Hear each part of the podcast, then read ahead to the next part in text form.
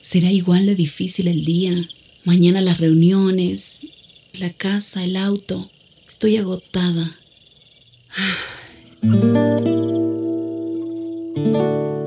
No importa cuántas cosas me hayan angustiado hoy. Me acercaré a Él porque Él tiene descanso para mi alma y mi mente. Cuando mi corazón está tranquilo, puedo escuchar su voz en quietud y confianza. Mi fortaleza está en descansar en Dios. Ven a descansar.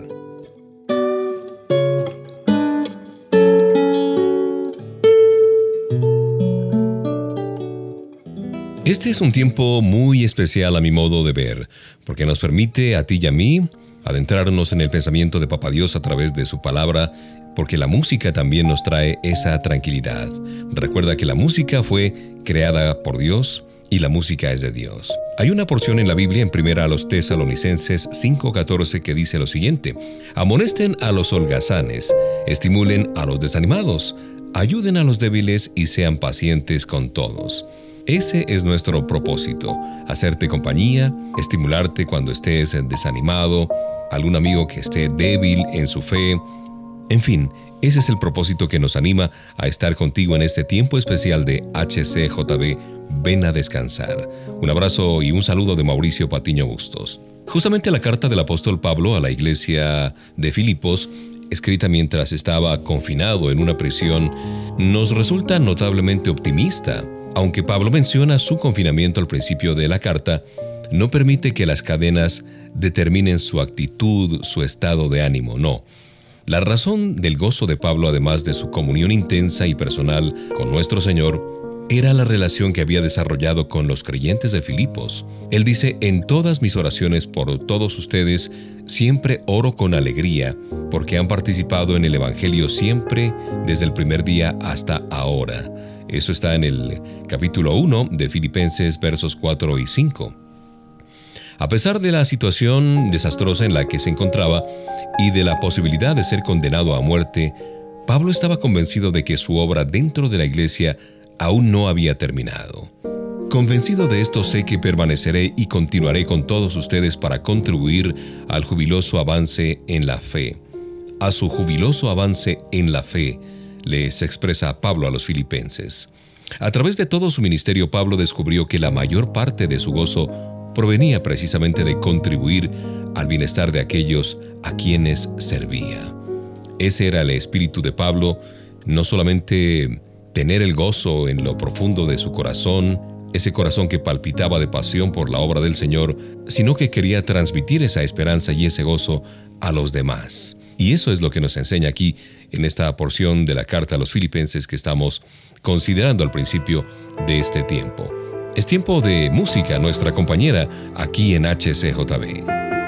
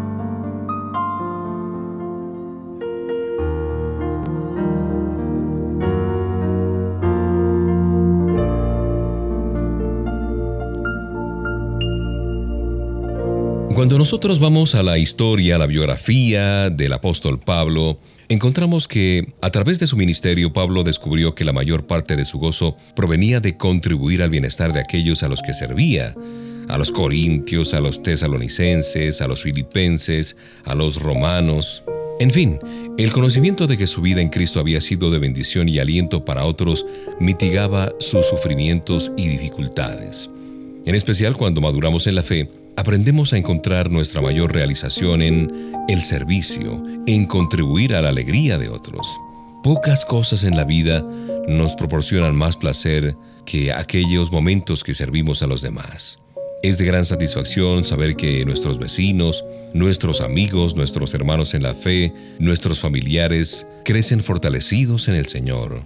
Y nos deleitamos al enterarnos de que Dios ha contestado las oraciones que hemos hecho por algún amigo que se encontraba en una fuerte adicción, enfrentando dificultades económicas, eh, familiares, emocionales, de pareja, nos emocionamos cuando vemos que otros encuentran que Él, a través de estas verdades, transforma su conducta, su pensamiento y su vida. Buscar la manera de ayudar a que otros encuentren su gozo en el Señor es una forma práctica de poner los intereses de los demás por encima de nuestros propios intereses y refleja también una predisposición semejante a la que tuvo Cristo Jesús. También habla muy alto de que hemos hecho progresos sólidos en nuestra vida como hijos de Dios y que no estamos centrados meramente en la vanidad, en la gratificación propia de nuestras necesidades y los demás no cuentan. No, es comprometer nuestros pensamientos y esfuerzos para que otros conozcan del Señor. El gozo se multiplica cuando nosotros lo transmitimos a otros.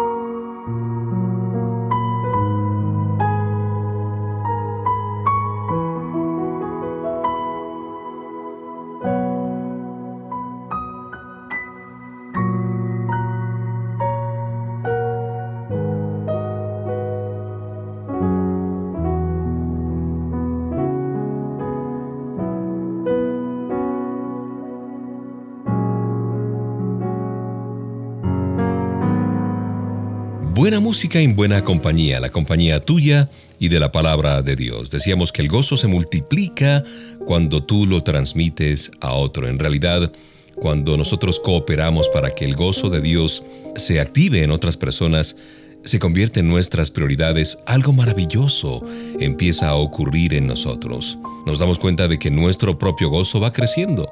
Nada hacía tan feliz a Pablo como ver que aquellos a quienes él había enseñado se convertían en ciudadanos de la patria celestial, firmes en la fe. Cuanto más nos deleitamos en la alegría de otros, más se renuevan nuestras almas de manera sobrenatural. Casi, casi imperceptiblemente, se produce una revitalización interior en cada uno de nosotros. Nos olvidamos de nosotros mismos por un tiempo y salimos claramente beneficiados a causa de esto. Si tú deseas encontrar gozo, no busques en el lugar equivocado. Puede ser que lo encuentres, eh, qué sé yo, a través de la recuperación física de un amigo enfermo a quien visitaste, o en el aliento que le has brindado a un miembro de la iglesia que estaba desanimado y de pronto que tú invitaste a almorzar. Son innumerables los días e incontables las maneras en que te puedes dedicar a la búsqueda de la felicidad de otros. Raramente salimos defraudados. Señor, hay muchísimas personas que necesitan encontrar tu gozo y tu paz. Guíanos a cada uno de nosotros hasta aquellos a quienes podamos llevar el conocimiento de tu amor de manera práctica, de manera significativa. Ayúdanos a empezar por los que están más cerca de nosotros para que puedan ser servidos y ellos tengan una nueva actitud. Guárdanos del orgullo y del amor a la comodidad, a nuestra zona de confort, que no permiten que tu gozo fluya hacia otros a través de nuestra vida. Gracias por el regalo del gozo y ayúdanos a compartirlo con los demás.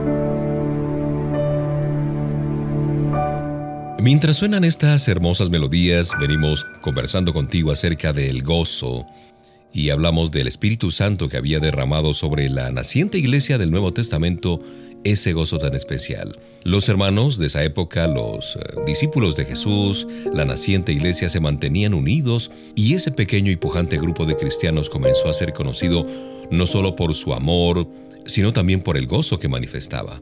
De casa en casa partían el pan y compartían la comida con alegría y generosidad, alabando a Dios y disfrutando de la estimación general del pueblo, de acuerdo a lo que nos muestra el libro de Hechos capítulo 2. Un escritor de la época temprana de la iglesia señalaba que el gozo era el sello distintivo de los cristianos. Por haber recibido la promesa de una vida abundante y eterna, los cristianos tienen el derecho a constituirse en los guardianes de un gozo que va más allá de la simple satisfacción de sus necesidades temporales, terrenales o materiales.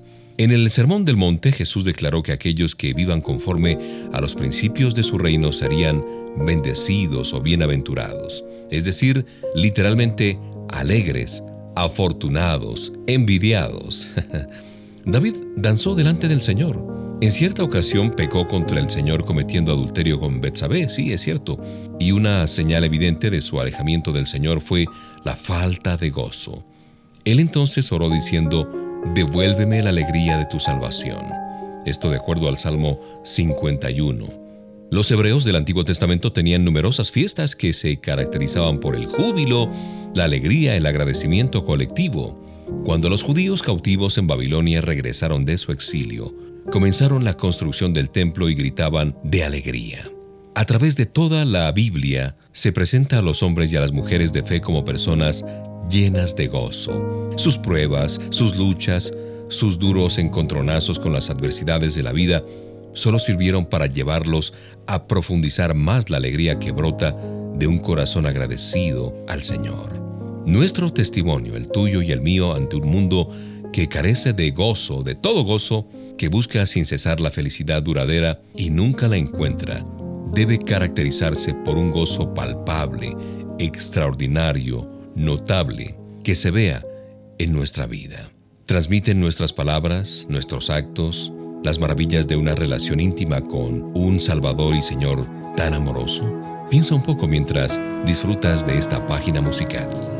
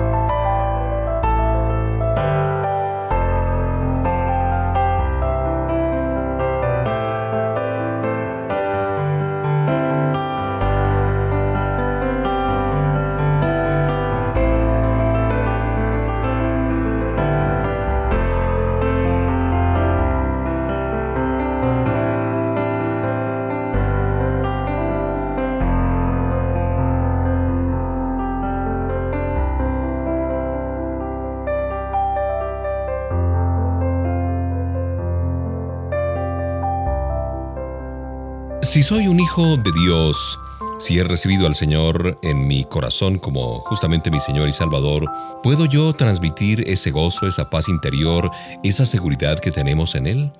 ¿Habla nuestro comportamiento de la presencia de aquel que fue ungido con aceite de gozo? Aquellos que viven sin Cristo en este mundo no le dan un significado trascendente a su existencia y por lo tanto tampoco tienen una base real para sentirse gozosos. Los que pertenecemos al Señor y nos deleitamos disfrutando del amor del Padre, tenemos todos los motivos del mundo para regocijarnos. Se nos garantiza un hogar en el cielo, se nos garantiza una provisión por eh, nuestras necesidades aquí en la tierra, todo esto lo tenemos asegurado. Cuando Cristo Jesús regrese a buscar a su iglesia, a su pueblo y establezca su reino, el gozo y la gloria de Dios llenarán toda esta tierra. El dolor y la tristeza ya no existirán. Dios glorioso y pleno de alegría reinará para siempre en medio de un gozo santo. Un gran Dios imparte un gran gozo, decía un escritor. Señor, gracias porque eres un Dios maravilloso, un Dios que nos sorprende día a día. Eres la única fuente de nuestro gozo verdadero y perdurable, el cual nos regalas por la fe en tu Hijo Jesús.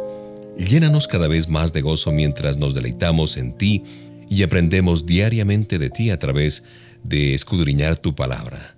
Te damos gracias porque en tus caminos hay plenitud de gozo.